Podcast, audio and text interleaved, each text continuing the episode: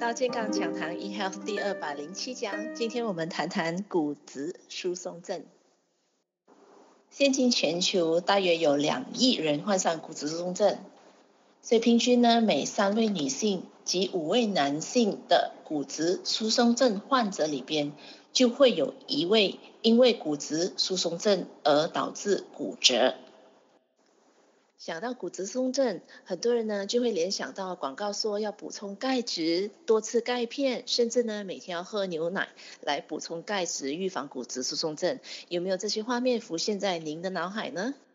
今天我们来学习，到底是不是补充钙片，或者是多喝牛奶能够预防骨质疏松症？甚至已经骨质疏松症的朋友，能不能通过这些方法来逆转，或者是有什么正确的方式？跟方法，或者是在饮食方面可以做怎么样的调整，能达到更健康的效果。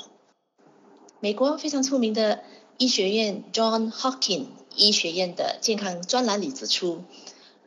人造的钙片补充剂呢，其实呢对预防骨质疏松症是没有帮助的。反而如果是服食这种人造钙质过量的情况之下呢，会有非常严重的副作用。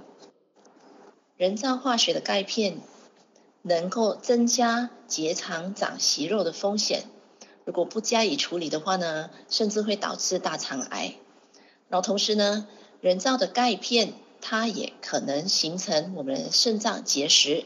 甚至呢，钙片本身这些化学的钙它是不溶于水的，所以呢，它很容易沉淀在我们的心血管里边，沉积导致我们的血管硬化。从而导致心脏血管方面的疾病。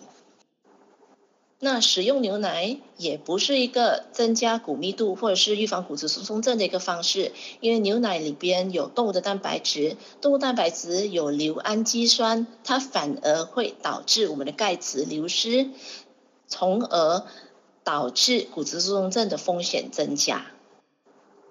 你真的不要惊奇，牛奶本身它真的会导致骨质疏松症。所以试想一下，今天我们人本身一生下来本身是应该喝人奶的，人奶本身没有这一些的硫氨基酸，它不会导致我们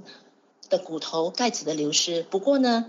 如果一旦小 baby 喝没有足够的人奶，不过呢是用了牛奶来替代的话，那后果就不一样了。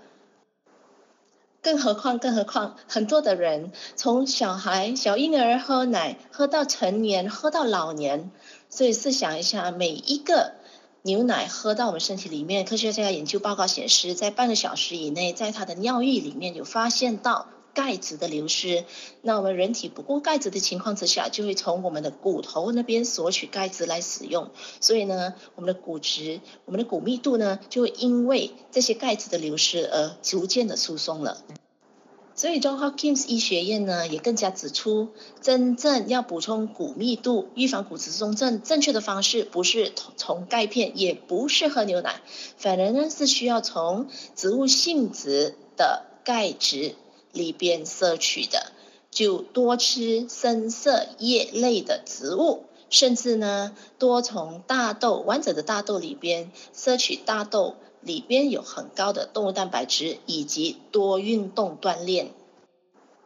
研究报告显示，一杯的豆奶绝对比一杯的牛奶来的钙质还要多，蛋白质还要更丰富的。所以呢，要预防骨质疏松症，甚至呢要增加骨密度的话呢，我们每天需要给自己足够的植物性质蛋白质，也需要给自己足够的植物性质的钙质。那它的来源绝对是来自。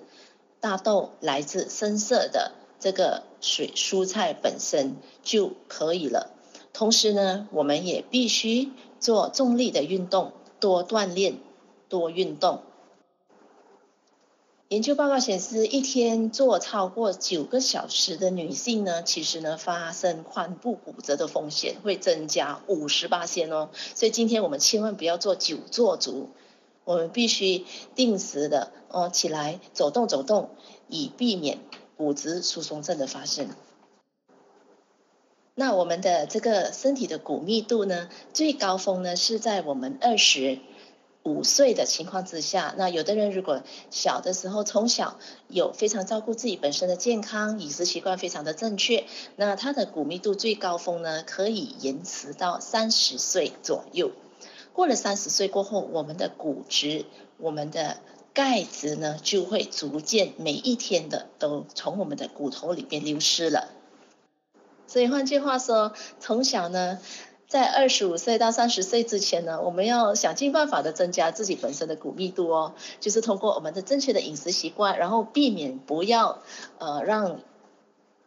这个骨质疏松的这一个饮食，还记得吗？刚才我们说多吃大豆，多吃深色的蔬菜，这样子的情况之下，可以得到很好的这个钙质来增加骨密度，然后避免不吃钙片，不喝牛奶，呃，以以避免呢这个。钙质的流失，这样的情况之下呢，我们可以有很坚固的骨头。